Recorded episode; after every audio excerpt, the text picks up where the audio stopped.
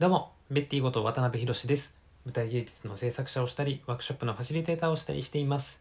この番組では、僕の関わっている小劇場の舞台の制作のことや、ワークショップのこと、演劇と教育にまつわることなどを話していきます。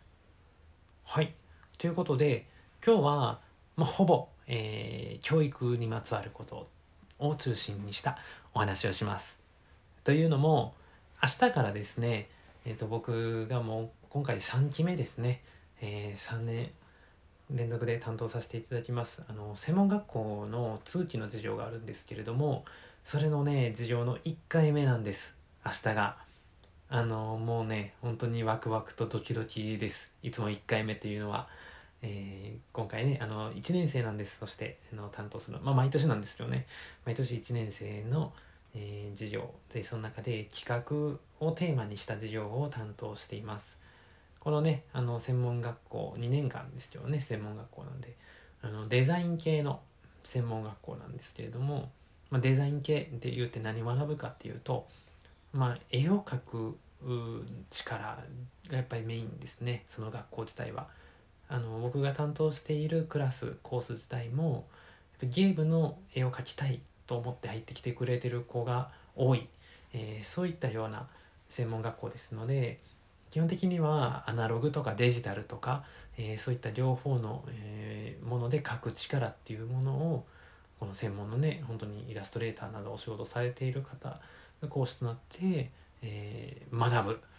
えー力を身につけていくというのがメインなんですけれども、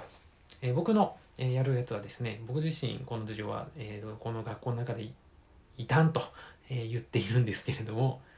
えー企画基礎というタイトルでその名の通り、まあ、企画の基礎を学んでいくんですけれども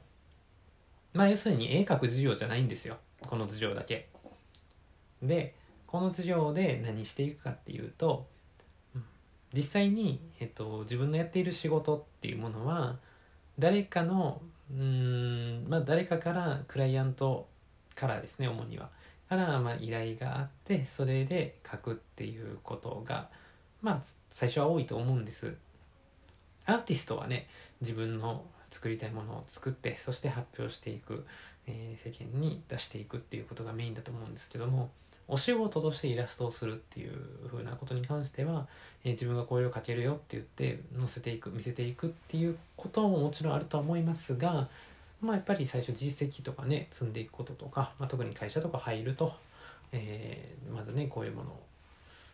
えー書くというようなですねクライアントというものがあってそれに対して、えーどう返していくかっていうことになると思うんですよ。まあ、なので、えー、とまずそういったクライアントの求めていることとか、えーあるいはここで何を作っていくのか、えー目的やゴールですよね、えーそういったものをもちろん整理する必要はあるでしょうし、えーまた自分のやっている仕事っていうものは自分一人で完結するものではなくて、まあ、やっぱり誰かとつながってやっているっていうことも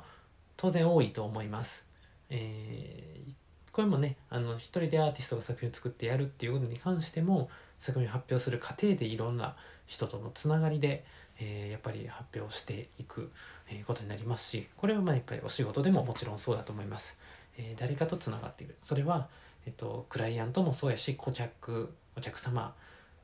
っていうことでもそうやと思います。まあ、誰かと自分のやる仕事っていうのはつながっている、まあ、そういったこともやっぱり改めて感じながら、えーと絵を描くっていうことをですね、えー意識してもらいたいなということで、えーこのどちらかというと発注側の立場に立った、えーことそのような視点で、えーいろいろ考えていくっていうことで逆にそれが自分の引き出しを増やすことにつながる、えーアイデアの引き出しを増やすことにつながる、えーそれがね自分が表現者としての幅にもつながるんじゃないか、まあ、そういったことをですね、えー目指してやっていこうというふうに思っている事情です。でこの企画基礎の目的は今回ねあのーこれね3年目なんですけど毎回変えてるんです。微妙に授業内容全部。あのねまあもちろん当然コロナのことがあってとかね状況が変わるので社会状況変わるので本当にねあの焼き回しで同じのできないんですよあの毎回ゼロからいつも考えててで今回は、えー情報を収集編集というところをですね、えー、と主なテーマにしてます。まあ、これは、えー、と情報編集力、情報編集力を身につけようということですね。ま、これをドーンと、え掲げまして、えそれをですねさらに企画というものを聞く書く比べるこの3文字ですね企画のひらがなを頭文字取って聞く書く比べる、え、この3つをですね、えー、ことを取り組んでいくよと。要するにしっかりと情報を収集するリサーチするっていう聞くの部分。でさらに、えー、それ収集したものを編集してまとめていく書くっていうこと。でさらにそれをプレゼンテーションに発表して他の人と比べるっていうところから、えーと、新たな視点を見つけていく発見していくフィードバックをもらう、